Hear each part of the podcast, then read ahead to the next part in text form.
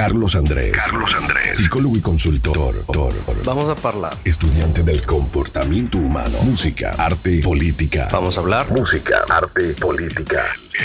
Y sus invitados, él y sus invitados, siempre con un tema de actualidad que te va a tener enganchado con su podcast. Vamos a debatir.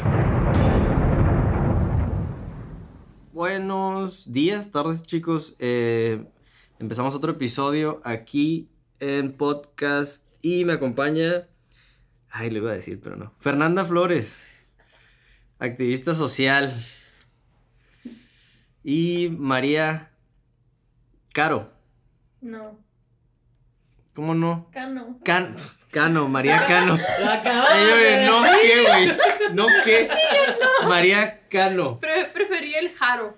Ah, es que me quedé con esa idea. La María me dijo, María Cano. Jaro, ¿verdad? Y yo, no. Dos chicas guapas, talentosas en lo suyo. Eh, es- lo dividí así por generaciones, porque quiero hablar ahorita de las situaciones que están sucediendo en Mexicali. Yo que o sea, estoy fuera, llego otra vez, veo cómo está Mexicali, que ayer la calidad del aire ayer era deplorable. Sí. O sea, mm, Todos los días. Y había, o sea, había estado en Ciudad de México y esto es ya... Llegas yo- estornudando, Llegas tosiendo, estornudando, llorando. tosiendo, llorando y yo estoy, ¿qué pedo? ¿Y el esmo? Deja tú, en la noche te suena la nariz, sale pura tierra. Ya no salen mocos. Sí. Bueno, pero a ver. De, antes de empezar con el tema de, de universidades, eh, María, eh, tú traes un proyecto ahí interesante que quizás luego le vayas a comentar a Fernanda. Sí, te quiero, sí, lo quiero comentar. Y de una vez, hablando del, del aire y todo eso, Ajá. un proyecto que ni siquiera es mío, pero no sé si ya lo conoces. eh, Se llama algo de pulmón urma- urbano. Ah, el que va a estar allá por... Sí, sí, sí. Allá de qué lado de la ciudad, ¿no? ¿Mm? ¿Dónde? No, pulmón urbano. No sé si es una organización, creo que sí, pero dan pulmoncitos ur- urbanos para poner en tu casa. Tú te inscribes y todo eso, y te los entregan y tú lo instalas en tu casa para que, pues, como, no sé, recicle el ¿Como aire, pero filtro? lo filtre el Como aire. filtros. Ajá. Órale. Entonces, ¿Y ese, cabrón, ¿y idea de quién era o qué onda o qué? si te metes ahí, pulmón urbano hace, eh, lo, lo han manejado en muchas ciudades y lo trajeron para acá. Y yo me quise inscribir, pero es cuenta que te dicen que tu casa lo tienes que poner no sé dónde. eh, y pues mi casa es de dos pisos y no creo que lo vaya a poner hasta el segundo piso, ¿verdad? Está muy lejos. Entonces tiene que estar conectado a la corriente. Mm. Pero se me hizo muy interesante porque tenemos una calidad de aire pésima. Oye, eh, De hecho... Está el- padre, ¿verdad? Bueno, primero, hola a todos los que nos están escuchando. Sí, hola. hola, Hola. perdón. Nos oímos poquito. Sí. Eh, hablando de la calidad del aire aquí específicamente en Mexicali, mm, hay estudios que demuestran, porque luego muchas personas dicen, no, es que las empresas, la industria, ya sáquenlas, castíguenlas y todo. Sí. Y luego, luego castigamos al sector industrial, cuando realmente nada más es un 6 o 7% de Sí. la mala calidad del aire que tenemos. es. Los estudios lo han demostrado. Que tienen que ver, y por supuesto que se debe de castigar a los que no est- estén utilizando los filtros adecuados, por supuesto que sí. Sin embargo, no es nuestro principal problema.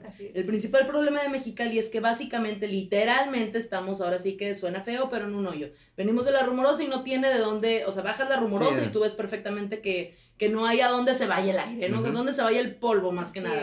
¿Cuáles son las dos partículas que, que afectan o que, que nos afectan y que dan mal- nuestra mala calidad del aire? Es la 2.5 y la PM, me acuerdo si es PM10 o PM100, pero una de esas dos. La- Ujú. Es la 10, ¿verdad? Es la PM10. Entonces... 2.5 y la PM10. sí. Así es. ¿Por qué, por qué tenemos una mala calidad del aire? El 60% de, de esto deriva de las partículas de polvo, que son estas dos.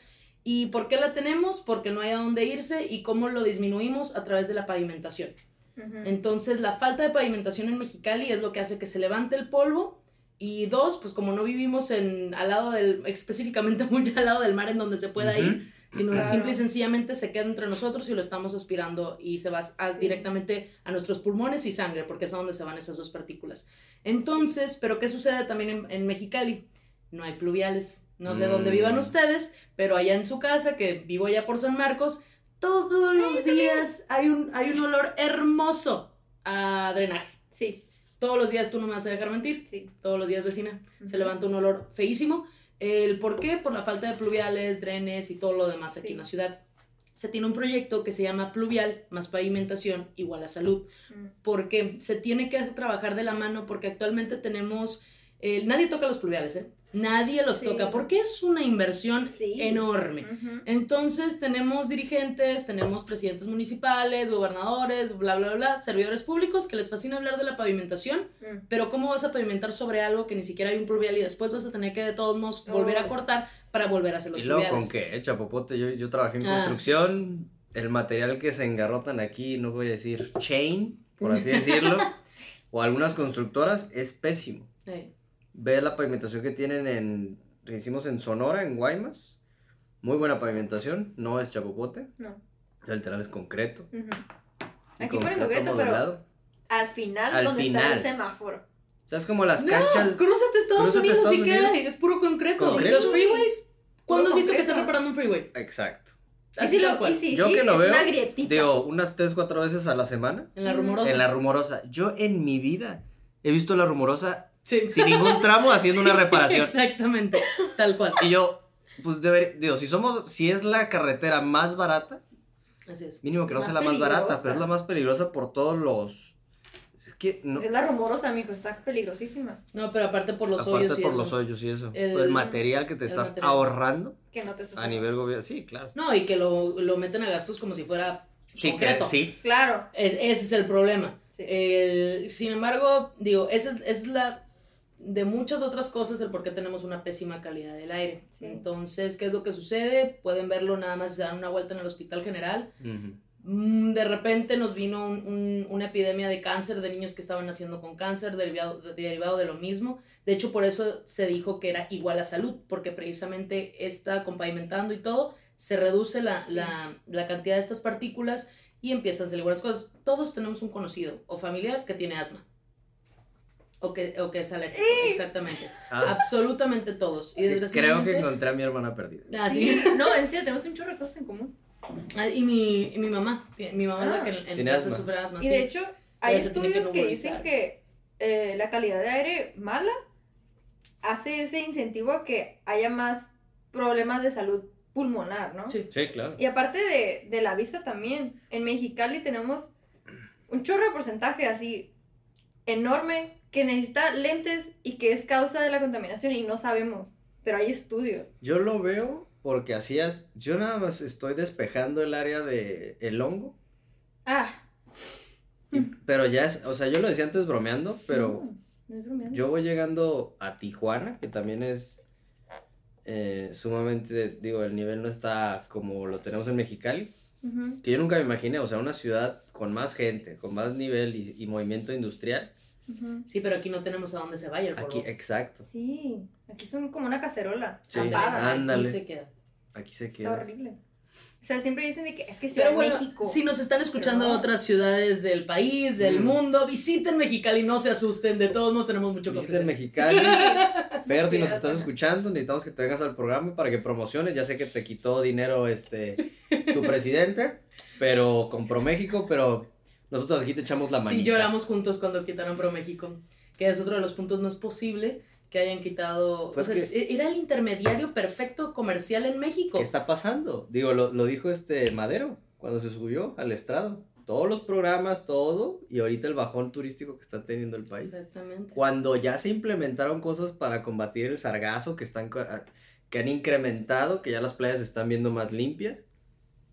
Ahora ya esa, ese retorno de inversión que tenía el país, Además de que uno de cada diez empleos aquí en México deriva directa o indirectamente del el turismo. Entonces no nada más le están pegando a la parte economía hotelera, porque muchas veces piensan, no, si es que nada más lo... No, muchísima Todos. gente se bene todos nos beneficiamos del turismo. Claro. Entonces, pero en fin, obviamente.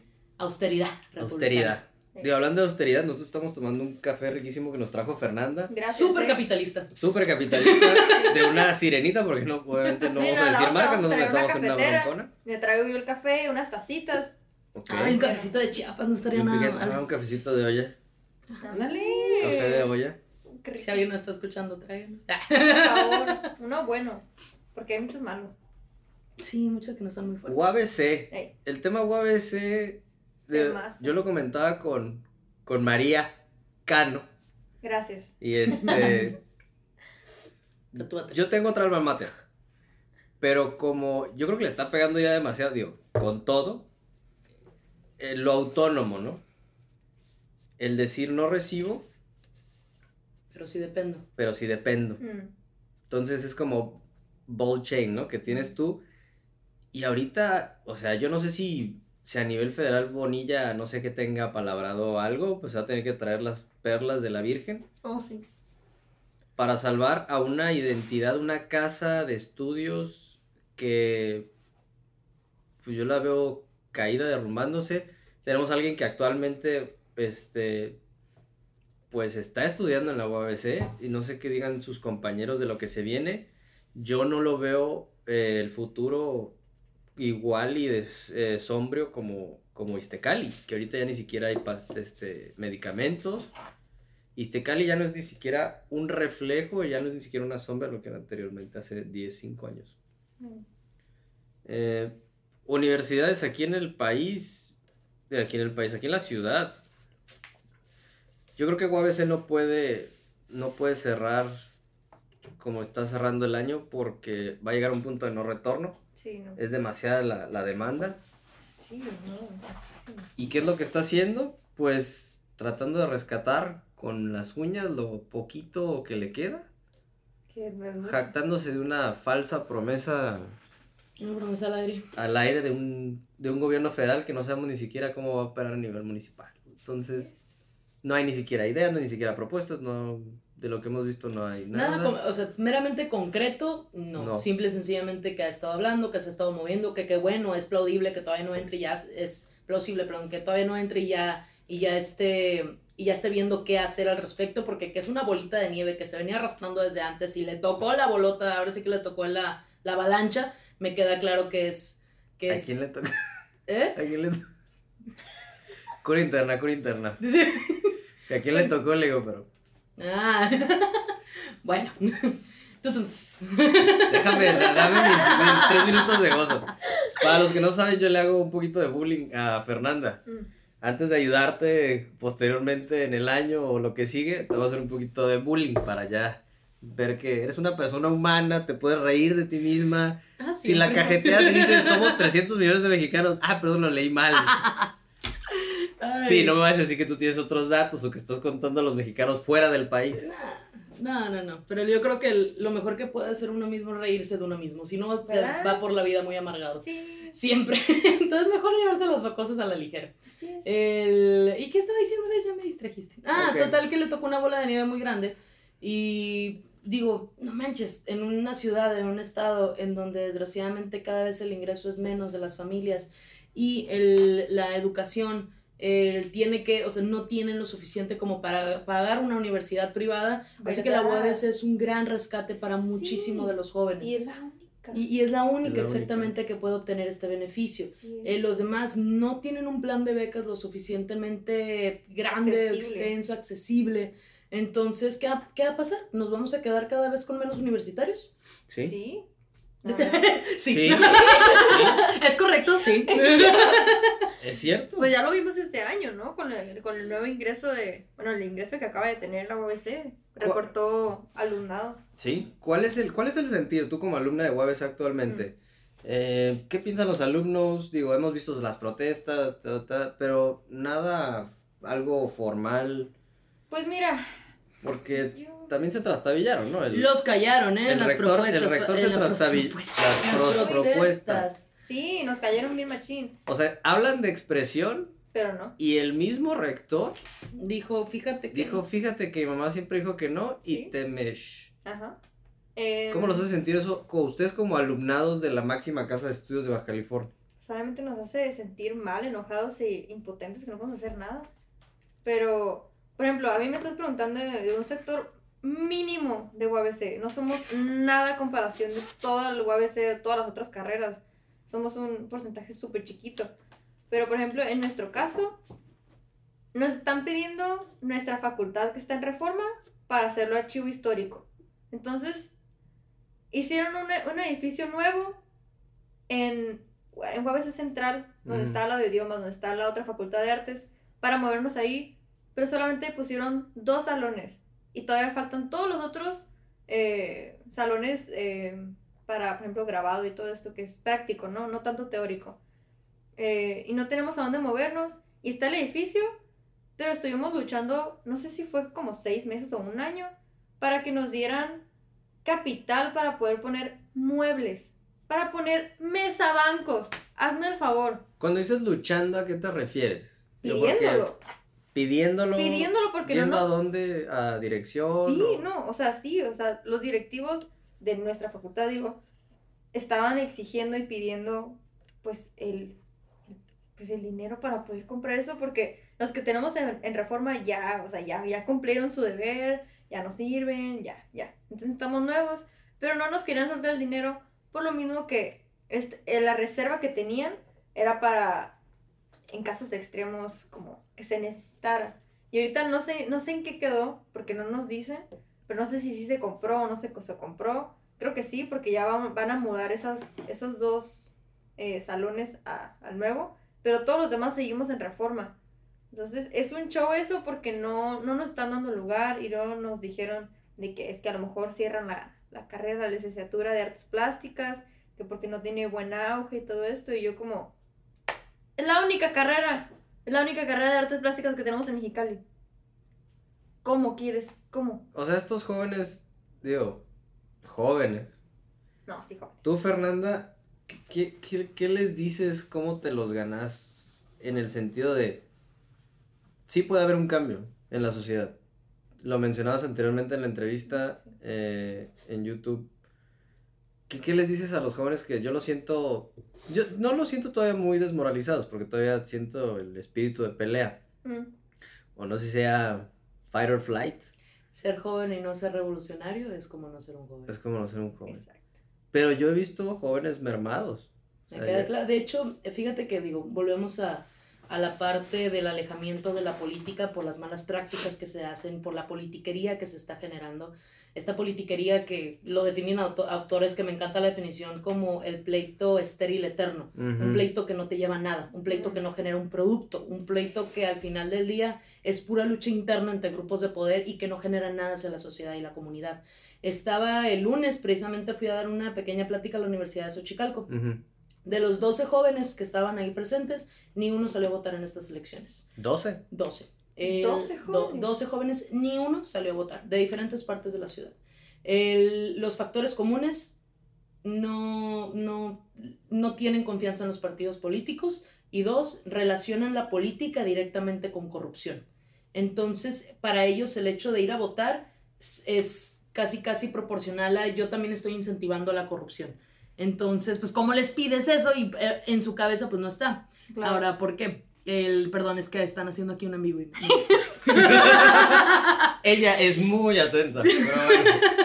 No, total que el- no, pues que si realmente- mueve la cámara así. Sí, yo, intentando cachar. Y yo me, me- me Es, siento. es Para que una... le pongan cara, tenemos aquí a María Cano, Hola. Y Fer Y. Flores. Hola. su servilleta. Eh, a ver, decían antes de que te Eh, no, total, abruptamente nada más. Sí. Entonces, estamos teniendo partidos políticos que solo están viendo por los intereses de unos pocos, están viendo por los intereses de ellos mismos, están viendo por los intereses de las personas que los pusieron en ese puesto, que los pusieron en esa, en esa curul, en ese, en, este, en ese servicio público. Entonces, mientras sigan haciendo eso y no volteen a ver a la comunidad, ¿qué es lo que sucede? La- las personas... Las personas se alejan de la política, las personas ven que, es, ven que es un cochinero actualmente y dicen, no, mejor me alejo porque si no yo también me voy a volver un corrupto, cuando es todo lo contrario. Entre más participemos como personas, se vuelve más plural, se vuelve más horizontal la política, se vuelve más de todas las personas y se vuelve algo completamente democrático. Actualmente, simple y sencillamente, tenemos una partidocracia en donde simple- eh, simplemente ellos toman las decisiones sin sin dejarnos avanzar. ¿Qué es lo que ha sucedido? A nosotros nos ha sucedido, entregamos iniciativas ciudadanas y es con permiso, pero fíjate que no, no, e- eres persona así normal, Normalita. híjole, fí- fíjate que Sí. no. Por más que traigas la verdad en las manos, por más que traigas algo que es en beneficio de la comunidad, Claro. si no me sirve, si no me gana votos en las próximas elecciones, pues con permiso lo voy a tirar y se acabó. Eso es lo que sucede actualmente. Con temas como medio ambiente, que lo mencionábamos anteriormente, ¿cuántos especialistas en el tema no existen? Que tienen el cómo solucionar el problema en papel, ya tienen los estudios, ya tienen todo, pero al momento de presentarlo, simple y sencillamente dicen, no, con permiso. ¿Por qué? Porque no es un tema que, que, que te pegue tanto, me va a costar mucho monetariamente hablando y no, no va a tener tanto auge. La gente no, no me va lo a generar. Ajá, no me va a generar. Entonces, si no me genera votos para las próximas elecciones, porque, ah, tenemos muchos servidores públicos que desde el primer día en que entran ya están pensando en ganar las próximas y seguir en el puesto que realmente hacer su chamba. Entonces, Claro. si no me genera votos a la próxima, fíjate que mejor no, que qué padre que las personas participen, ¿eh? Y en mi discurso siempre va a ser que haya participación ciudadana. Pero al momento en que la tenga en la puerta de mi oficina, voy a cerrar esa puerta.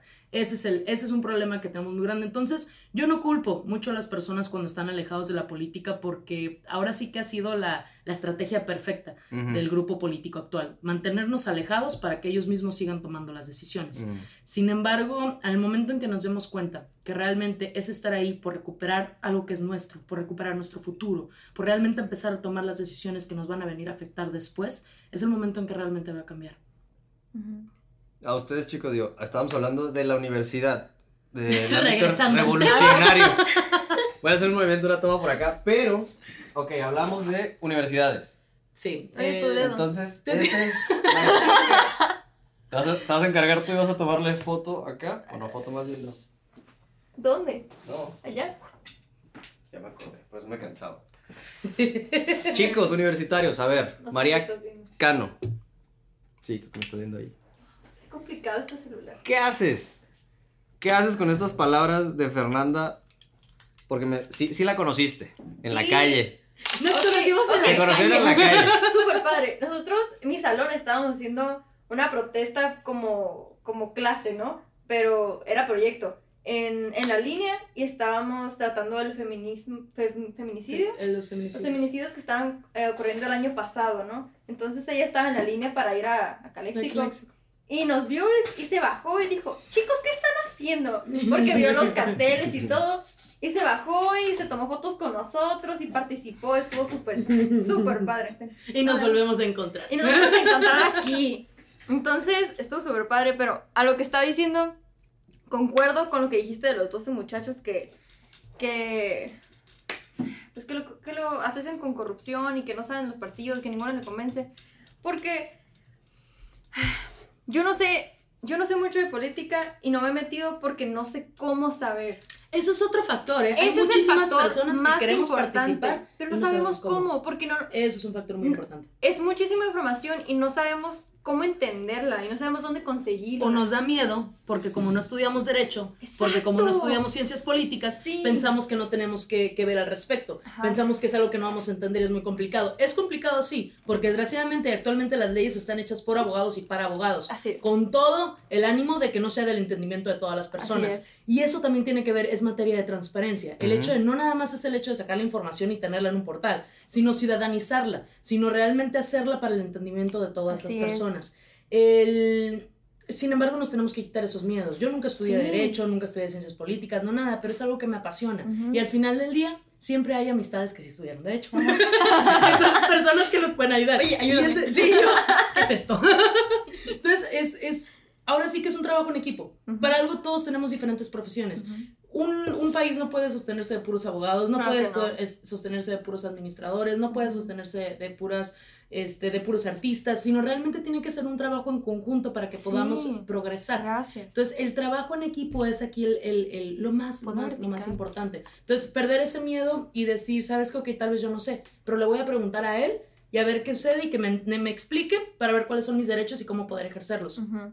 Yo lo que les digo a los de la UAS es sigan protestando. O sea, realmente, pero Sí. háganlo, díganlo, créensela, es suyo, es su derecho. Ustedes ya están ahí, ya se ganaron su lugar y nadie se los debe de quitar. Así es. Entonces, el... Sí, sí, hasta aquí, hasta aquí. Así- Hola, así- Si no, no me para la boca. No, qué bueno. Sí, eso, eso quiere decir que te apasiona y que Sí. tienes muchas cosas que decir. Por supuesto. bueno. Pero a, es- a lo que tú dijiste, sí, eh, nos falta información.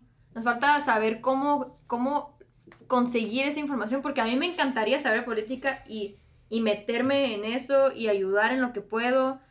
Y esparcir la, la voz, ¿no? Para que otras personas también sepan. Pero no sé cómo empezar. Ahí están, ahí tienes toda una facultad enorme de Derecho. Es una de las facultades más grandes. Ujú. Si no es que la facultad más grande de todo UABC aquí en Mexicali. Yo creo que sí. Que creo que sí. Entonces, es... Sí, de hecho sí. Sí, es Ujú. tocar puertas de los mismos muchachos, hey, vamos haciéndolo. realmente muchas veces nos tomamos esa, esa parte y nos bloqueamos de, no, acá por grupitos, por Ajá. facultades y demás, Sí. Cuando realmente todos tienen un fin en común que es su educación, que es realmente sacar adelante algo que quieren tanto que es su alma mater, que es la, uni- la. UABC. Claro. Entonces, eh, pues sí, a ver, Carlos Andrés, por favor. No, yo te estoy haciendo tu, ya tu milicia, militancia aquí de, de guaveceros, este, jóvenes que no, pues tienen el espíritu para, y que lo tenemos todos y lo, y lo dejamos bien en concreto eh, posteriormente, porque yo comentaba con María que yo vengo del, del déficit, de la crisis, de todo eso, cuando ya, ya venimos rengueando, ¿no? Cuando venían los cambios del PAN, que creíamos que esto iba, que sabemos que era una lucha de años, pero, o sea, yo, yo he tenido compañeros o hermanos, más bien, que ahorita, pues ya no entraron. Ya no pudieron entrar. Y se van a esperar un año, o no sé, y pues era su única opción, Porque no hay otra opción. porque no hay otra opción, o digamos en su caso de la carrera de artes plásticas, nada más, no hay opción. nada más se da en UABC. Así es. Que no debería ser así. Si nos están viendo, por favor, abran otra carrera. O sea, otra, otra en otro lugar. Otra carrera, ah, va. O sea, otra carrera. Otra carrera. otra carrera de artes plásticas en otro lugar. Ah, va, ¿sí? Por favor. Podría ser, no puedo decir marcas todavía porque le meten broncas, pero, No. tú, pero tú les dirías que sigan, que sigan. Claro, por supuesto. Yo creo que el momento en que nos rendimos es el momento que ganan otros. Ah, claro. El momento en que nos quedamos callados es lo único que, que- que quieren lograr. El- yo, por ejemplo, supe que traían la protesta a través de pulseras. Entonces, eso es un paso. El hecho de que traían era como su signo de protesta el traer la pulsera. Sin embargo, ¿dónde quedaron esos universitarios que se paraban enfrente y le decían, no me voy a mover hasta que cumplas, ¿no? Digo, también no es bronca del rector, no es Sí. bronca, digo, es una bronca mucho más alta. Claro. Sin embargo, ahorita en época de elecciones es cuando más debieron de haber protestado, es cuando más debieron de estar Que es cuando más los callaron. ex- que es cuando más los callaron exactamente malamente y mañosamente. Sí, claro. Entonces, el que no tengan miedo a perder una voz que de todos modos ya se las están quitando. Que no tengan miedo Así realmente a, a quedarse callados y perder algo que ya se está perdiendo. Entonces, no, no, créanme que, que muchas veces nos da ese miedito de, no, pues que o me van a correr de la escuela o me van a hacer... Mire, ja- hay cosas peores, hay cosas peores. Y vendrán cosas Y vendrán cosas peores. Y sí, y sí se vinieron. Y sí. Y, sí. y- y ahí estamos a dos, tres puntitos de Venezuela, quizás, no sé, en un año. Pero bueno, eso también todo depende de, de nosotros y qué tanto de, de estamos dejando que, que en vez de tomar acciones hagan festejos, que en vez de, Mm. de muchas otras cosas que están sucediendo. Entonces, el hecho de trabajar en conjunto, trabajar de la mano, eh, de estar insistiendo que las cosas se hagan de manera transparencia, con rendición de cuentas, lo único que te lleva es que el servidor público haga las cosas bien, porque sabe que tiene una ciudadanía que lo está vigilando. Mm. Al, en cabo, si es una ciudadanía que sigue alejada de la política, dice al cabo ni se va a dar cuenta. Y si se da cuenta que, no sé si Ujú. vieron la noticia de Manuel Velasco. Sí. El Manuel Velasco es el exgobernador de, de Chiapas por el Partido Verde, eh, de Baca, por el Partido Verde. Ah, no, bueno. El- no, bueno, Ella vive en el no, 2030. yo- no. No, no, no, no, no. Ay, Estaríamos este- en Canadá.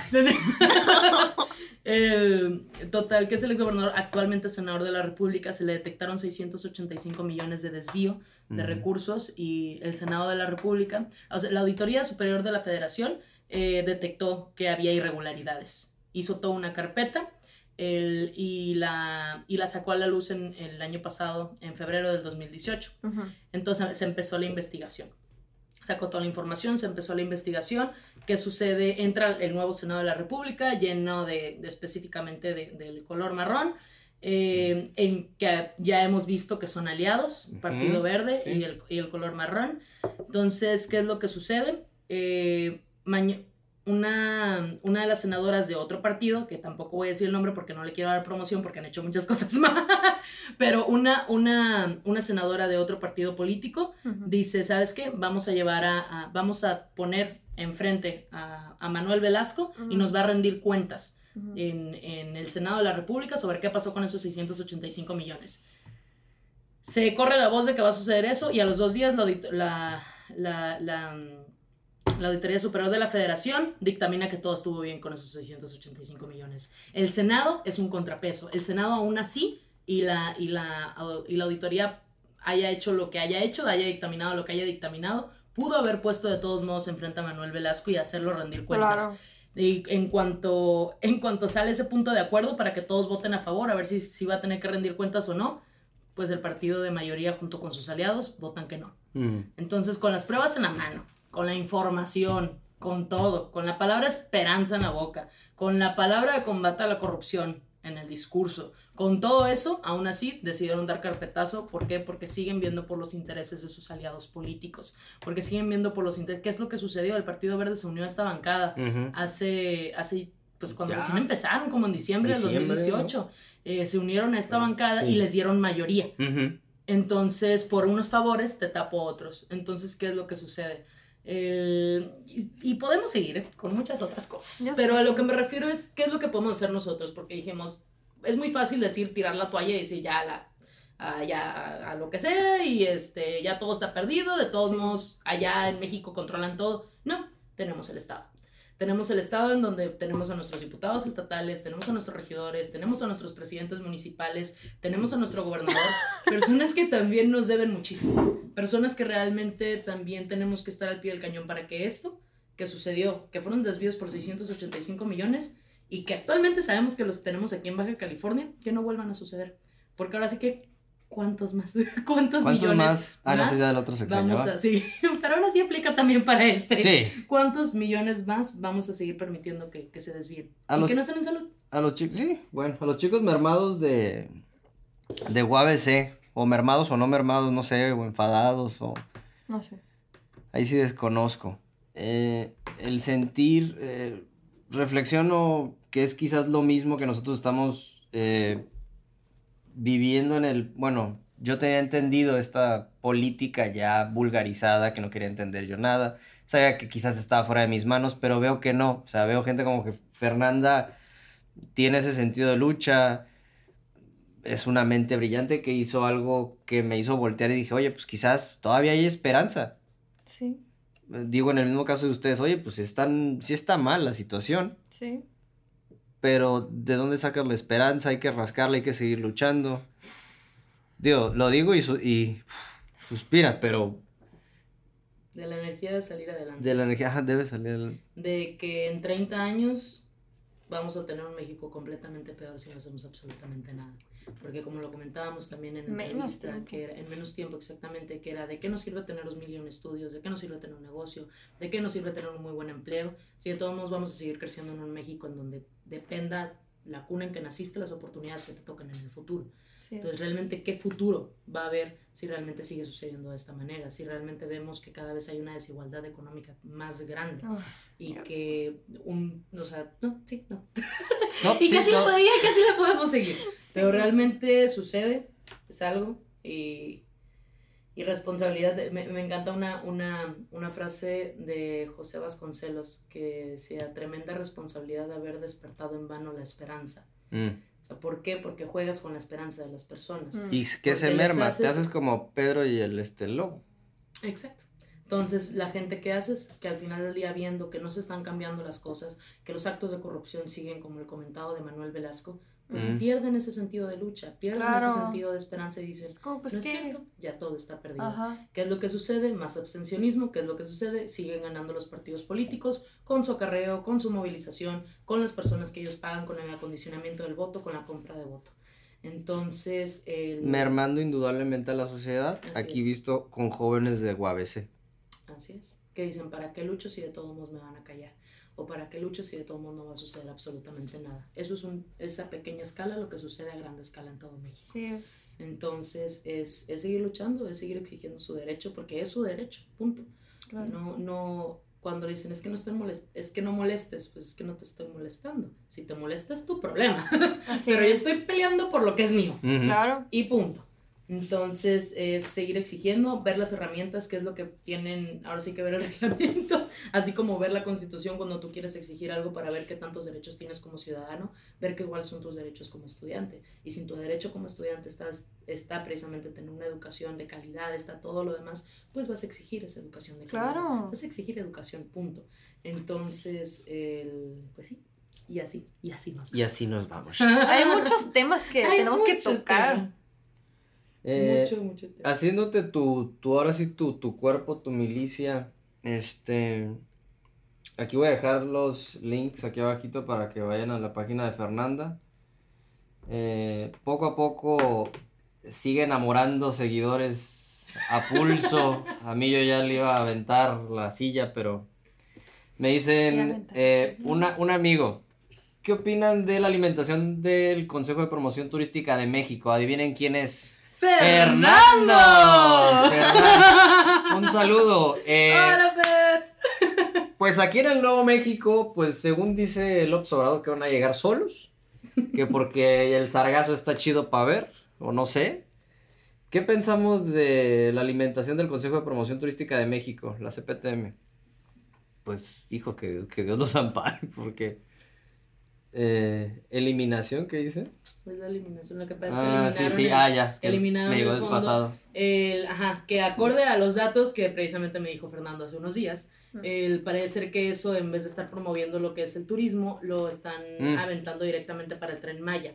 Ajá. Ah, sí, sí, sí. Entonces, el, haz de cuenta Sí. que es un fondo en donde, acorde a, lo que- a la explicación que me dio el licenciado, Claro, claro. fue claro. de, haz de cuenta que viene todo turista, todo, todo extranjero, perdón, que pisa tierras mexicanas a través de avión o a través de, de un crucero, de un barco, Dice que Fer sea. que viene en 15 minutos. ¡Ándale! ¡Súper! Trae comida. ¡Oh, sí! ¡Mucha! Estamos aquí desde las 10 de la mañana platicando. Ya no, desde hace más poquito, pero también acepto.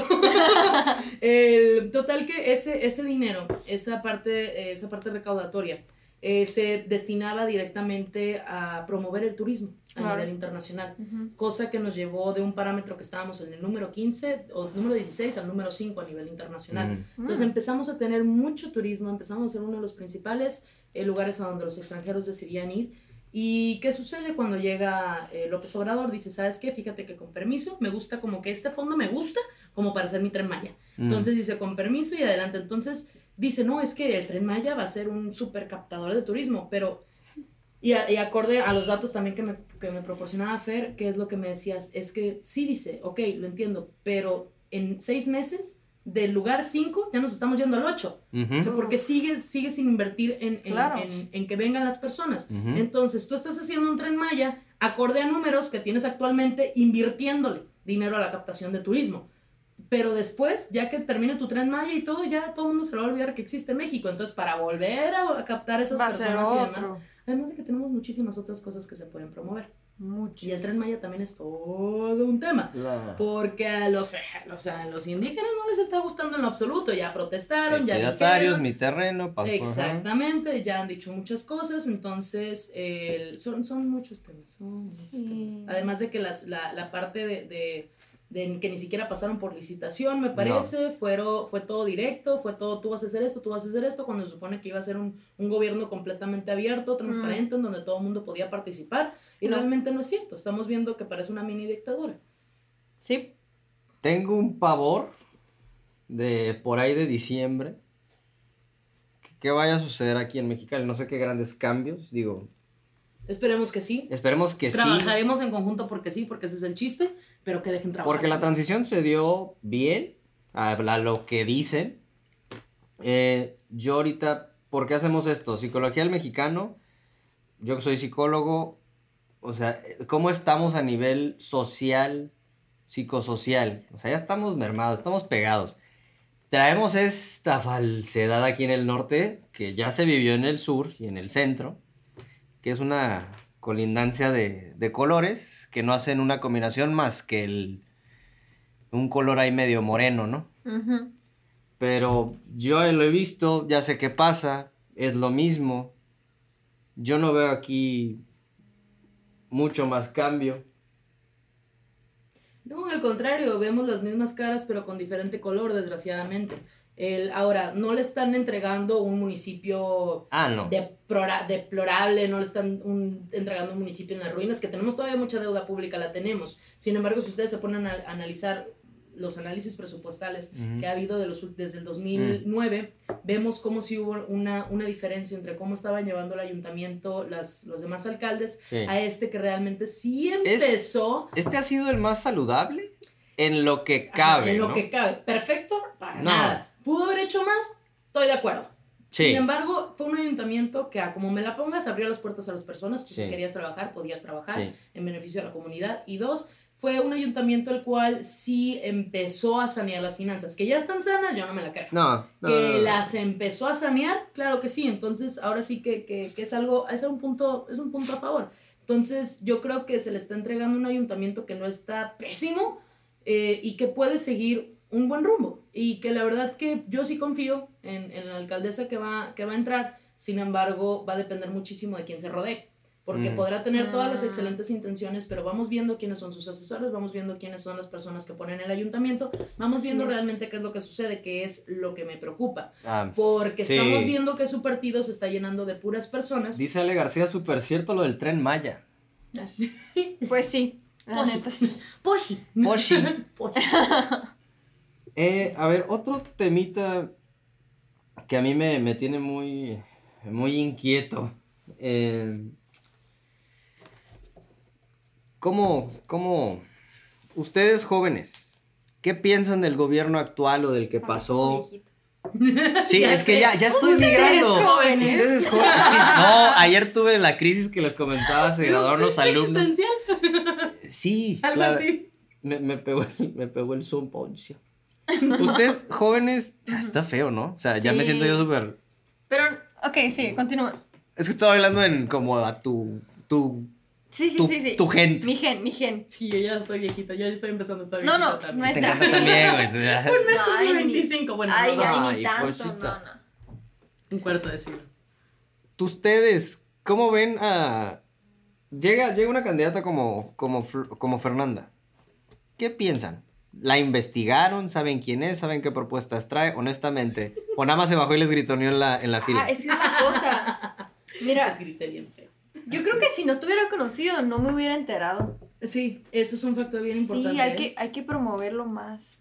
Digo, aún así sí hubo la mucha promoción, muchas veces también falta investigación por parte de nosotros. Con Claro. que sepas, sí, sí, sí. con que sepas quiénes son tus candidatos. Y Sí. con poquito que, que, que conozcas de ellos, con Ahí. eso. eso. Eso sí es algo completamente que tiene que venir de las personas. Sí. Ahora, porque yo sí te puedo decir, no manches, tenemos seis años saliendo en todos los noticieros, tenemos seis años saliendo en todos los medios de comunicación, Ujú. tenemos seis años utilizando las redes sociales promoviendo lo que estamos haciendo, pero Ujú. también hace falta esa chamba de las personas nosotros, que sí. otra vez no los culpo, porque al hecho de que tú les mencionas política lo ligan con corrupción y ni Uf. siquiera quieren investigar, ni Sí. siquiera quieren saber absolutamente nada. Ujú. Sin embargo, sí hace falta meterle más, hace falta la parte de, por ejemplo, nosotros utilizamos mucho las iniciativas ciudadanas para promover nuestras propuestas, para promover nuestros proyectos y el hecho de que las firmas lleguen a todas las personas. ¿Sabes Ujú. cómo? O sea, el hecho de cuando estemos juntando firmas, eso es algo muy bonito de la política, el hecho de trabajar en conjunto por un proyecto en común. Tú peleaste los votos, ¿no? O sea, te, te habían quitado. Eh, recuperamos 1300, más de 1300 votos. O sea, no dos, tres votos. No, más de 1300, la verdad, y fue, fue bastante. De hecho, lo que sucedió es que, desgraciadamente, pues, no están acostumbrados a tener candidatos independientes. Sí, no, no. Como que no les gusta invitarnos a la fiesta de la democracia. Claro que no. Entonces, que- Estamos chupando tranquilos, no como que ya tú vienes, ya nos desarmas el asunto. Entonces, ¿qué es lo que sucedió? Eh, por falta de, de- quiero creer que por falta de, de- de- que porque se les pasó ahí el asunto, pero en las actas, al momento de, de- de poner los votos, eh, nos ponían nuestros votos en la parte de candidatos no registrados. Ah. En vez, nosotros estábamos en la boleta, estaba nuestro logo, estaba nuestro nombre, ahí le tachabas, entonces teníamos un, un- un apartado en el acta tal cual como si fuera un partido político. Y se va como voto perdido, ¿no? Que se va como a los porcentajes y se divide. no, Entonces, el candidato no registrado, ajá, es como, ajá, Sería, ah, ¿no? como, si fuera un- voto nulo, se pudiera decir, pero Ajá. sirve como estadística. Total, eh, que nos ponían nuestros votos en candidatos no registrados, pasó mucho. Hubo casillas en las que ganamos. Y esas casillas, hubo varias de esas casillas, por eso nos dimos cuenta, porque había una específicamente en Villa Ojo, Fontana. o sea, hubo casillas en las que ganaste. Sí. Candidato independiente. Sí, hubo varias, en Villa Fontana, en San Marcos, en Jardines del Lago, en Santa Mónica, A huevo. en, este, en, en División del Norte. O sea, hubo casillas en las que le ganamos a todos los partidos políticos. La verdad fue algo muy bonito. Fue algo de, de mucha alegría, fue algo de festejarse, porque eso nunca había sucedido con un candidato independiente aquí en Baja California. Entonces, el, y aparte, eso nos da un sentido de que, oye, sí tenemos oportunidad. Claro. Realmente, además de lo más importante que ya lo habíamos comentado, nuestros votos son de personas que realmente eh, están a favor de las propuestas, que están a favor de eso. Son personas que saben por lo que están votando, que saben por quién están votando, que saben por qué propuestas están votando. Que, y, lo bien bonito, porque nos tocó vivirlo con las experiencias de las personas que iban a votar a las casillas, que iban y votaban con alegría, que no iban y votaban enojados con alguien y por eso votaban con nosotros. Nosotros nunca jugamos al dramático y a la victimización de feos partidos políticos. Jugamos y, y, y nos lanzamos con propuestas. Entonces las personas votaron por propuestas no por un discurso nada más. Entonces, eso es bien bonito, eso es bien rescatable y eso es por lo cual tenemos que seguir luchando, por los ideales que tenemos en conjunto. Ahora bien, ¿en qué estaba? Se fue, pero, ya regresó. ¿Cómo empezamos esto? No me acuerdo, la verdad. Era, era algo más. Estábamos platicando de algo más. De cómo, eh, cómo los jóvenes, ah, cómo de les la promoción. de la promoción. Ah, ya, ya, ya. Y eso, entonces, mm, mira, nosotros llegamos a través de... Había mucha gente que nos reconocía por las iniciativas que ya habíamos promovido anteriormente. Otras porque se, se identificaron con las propuestas. Lo más y lo mejor que puedes hacer en una campaña es a través de puerta a puerta casa por casa, o sea, realmente hacerlo. Entonces, así lo hacíamos, pero muchas veces no encuentras a las personas en su casa o demás. Nuestro principal, nuestra principal herramienta fueron las redes sociales. Claro. Ahí, la verdad, nos fue muy bien. Eh, de repente teníamos mucho, mucho flujo, muchas compartidas, mucho todo. Nos iba muy bien, sin embargo, eh, sí nos faltó. Eh, sí nos faltó llegar a todavía a más personas. Persona que nos conocía era como mínimo, decía, bueno, es una opción. ¿Qué, te faltó? ¿Tiempo? Eh, ¿Recursos? ¿Recurso? ¿Esfuerzo? Pues mira, nosotros renunciamos al financiamiento por la parte de que hay que, hay que demostrar que se puede hacer una política austera. Hay que demostrar que las campañas, por más que nos hayan acostumbrado a que cuestan millones de pesos, no deben de costar millones de pesos. ¿Cuál fue nuestro resultado? Estuvimos a dos puntos porcentuales del PAN, que le metió e invirtió millones de pesos y nosotros no lo invertimos, invertimos cero dinero público y muy mínimo dinero privado. Y ahí pueden ver ¿no? todo, todo lo que hicimos en la parte de fiscalización en la página de INE, el desglose, ahí está todo transparentado. Entonces, el, se tiene que demostrar que se puede hacer una política así. Por eso te diga, no, pues nos faltó recursos. Pues no, tal vez pudimos haberlo invertido más a redes sociales o lo que tú quieras, pero se demostró que sí se puede llegar a la par de un partido político que ha estado en el poder por 30 años y que, y que la, la, que iba de candidata era diputada, todavía aparte tenía ese recurso del Congreso del Estado para hacer su campaña y aún así lo estuvimos así de, de ganarle. Entonces, el, más que nada siento que es el llegar más a las personas a través de proyectos. Mm. Como bajarlo un poquito más porque mm, nosotros nunca nos hemos dedicado a, no, que repartir despensas, solo sí que es algo que hacen los partidos políticos y por eso se da un poco a conocer. Nosotros es más con el proyecto de ley en la mano, te presento cómo podemos mejorar como sociedad. Entonces, a través, a través de la pedagogía política, que es, lo es mucho lo que hace falta, de no es posible que tengamos personas que no sepan en qué distrito estatal o federal viven, o que existe una diferencia, quiénes son sus diputados y demás. Entonces, yo creo que hacer esa parte de acercarnos un poco más a las personas para explicarles primero lo básico de la política, que vean que puede ser muy cercana a ellos, que no tienen que estar en un partido político, que no tienen que formar parte de un grupo de poder para poder hacer muchas cosas, que no tienen que tener dinero, porque muchas veces piensan como que, no, es que la política no es nada más para gente que tiene dinero puede hacer eso. como con muchos temas. como con muchos temas. No, es, es una excusa que no es aceptable el hecho de no tener dinero y decir, no, no puedo participar. Claro que sí, desde una firma es importante, desde un compartir en redes sociales es importante, desde un decirle a tu vecino lo que sucedió en las noticias, porque si tu vecino es importante, desde ver las noticias para empezar, con eso es algo básico, informándonos sobre lo que está sucediendo en nuestra comunidad, exigiendo, porque exigir no cuesta, exigir es pues, puedes marcar, puedes mandar un mensaje, nosotros siempre lo hemos hecho a través de las iniciativas ciudadanas, que es exponemos a los diputados con el logo de su partido abajo y ponemos en el caption de la foto, ponemos el número de teléfono, ponemos el correo electrónico, ponemos su página de Facebook, ¿sí? métete aquí o llama aquí y exígele a este diputado que quieres ver esta, esta iniciativa ciudadana realidad. Dicen ahí, eh, nos comenta Eric de Jesús, sé que Fernanda conocerá lo que sucedió con Omar García y los resultados de su candidatura independiente en Ensenada. Un espacio para Cristian Vázquez como regidor. Gracias, Eric. Sí, son, son, Omar García fue el candidato independiente a la alcaldía en las elecciones pasadas. Nosotros siempre hemos dicho que ganó, ¿eh? pero que, o sea, cuando vinieron los votos de, de, este, de San Quintín, fue cuando, ¡pum!, se fue para abajo Omar. Entonces, la verdad, sí, y Cristian, sí, de hecho, Cristian estuvo apoyando a, a Tadeo. Tadeo era el candidato independiente a la diputación local en Ensenada en estas elecciones. Rompió récord también este Tadeo. Tuvo el 10, más de 10 mil votos. La verdad que nos fue, a los dos nos fue muy bien. Fue algo que nunca había sucedido aquí en Baja California. Fue algo- y, y eso que ellos tenían también el antecedente de en Ensenada suele sí votar por independientes. Ya está un poquito más sí. acostumbrado a votar por independientes. Entonces, eso más el trabajo en equipo que se hizo y todo, realmente le fue muy, muy, muy bien a Tadeo. De hecho, Tadeo sí le ganó el pan. Ujú. Él sí quedó en segundo lugar. Sí. Entonces, preciosidad de, de, de, de- de resultados y tiene que, pues tiene, se tendrá que seguir impulsando. Ahora, ¿qué es lo que sucede?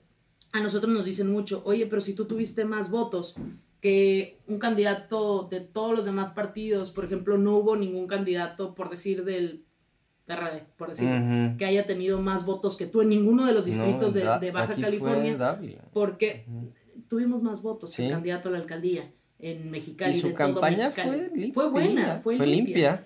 sí, sin embargo, pues ve el No, partido. pues es que Total. te tocó bailar con la más fea, hijo. Bueno, y no es la más fea.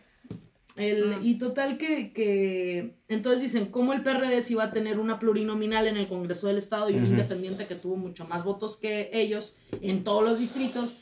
Contando todos los distritos, pues no tiene una plurinominal. El, explicando por el caso de Cristian Vázquez que mencionaban. Cuando Sí. tú te vas a la alcaldía y tienes aún así el mínimo 3% de la votación, te alcanza para meter un regidor independiente. En el caso de los plurinominales en el Congreso del Estado, no, es, otra, es otro factor. Entonces, eh, todos nosotros lo vamos a impugnar por el hecho de, oye, ¿y dónde, con, cómo se van a sentir representados las personas que votaron por un independiente si no hay ningún independiente? Aún así, y no hayamos ganado, tuvimos mucho más votos que todos los demás. Sí nos merece. Tu- tuvimos el 18% de votación, Tadeo tuvo el 20%, me parece. Entonces, uno, aunque sea bien. uno, sí, les fue muy bien, aunque sea uno, debería de estar ahí en el Congreso del Estado representando a las personas que votaron por un independiente. Sí. Sin embargo, la ley no lo marca.